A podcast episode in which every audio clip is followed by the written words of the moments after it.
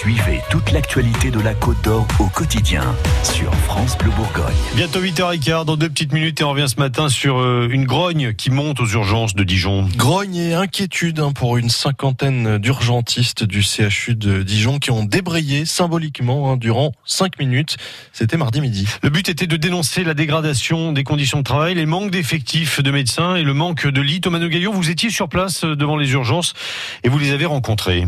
On est là parce qu'il y a un ras-le-bol généralisé au niveau des urgences. Le docteur Philippe Dreyfus, c'est le responsable du centre 15 de Dijon. C'est lui qui symboliquement a pris la parole devant ses collègues grévistes réunis devant les urgences du CHU. Ça fait trop d'années euh, qu'on attend qu'il y ait des décisions fortes qui soient prises. Et actuellement, on a le sentiment que rien ne bouge. Le docteur Karim Boudenia est l'un des administrateurs de SAMU Urgence de France.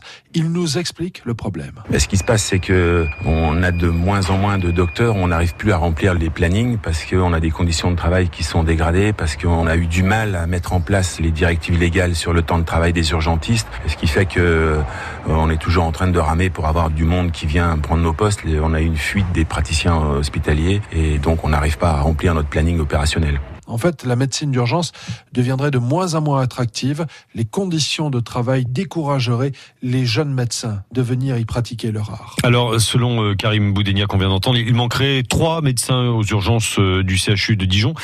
Est-ce que ça a des conséquences euh, sur les patients là et oui, selon SAMU Urgence de France, cette organisation professionnelle à l'origine du mouvement à Dijon, il y aurait effectivement des conséquences pour les patients des urgences. La principale, ce serait un allongement des délais d'attente, explique Philippe Dreyfus. Alors, les urgences vitales sont toujours prioritaires, bien évidemment.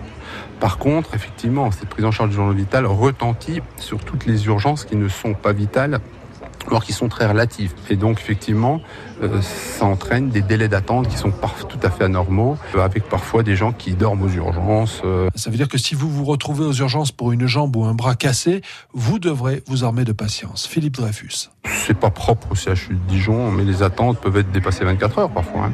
Et ça, ce sont des extrêmes. Et s'il manque trois médecins chaque jour au service des urgences du CHU de Dijon, cela correspond en fait sur un effectif de 45 équivalents temps plein à 17 postes de médecins qui ne sont pas pourvus.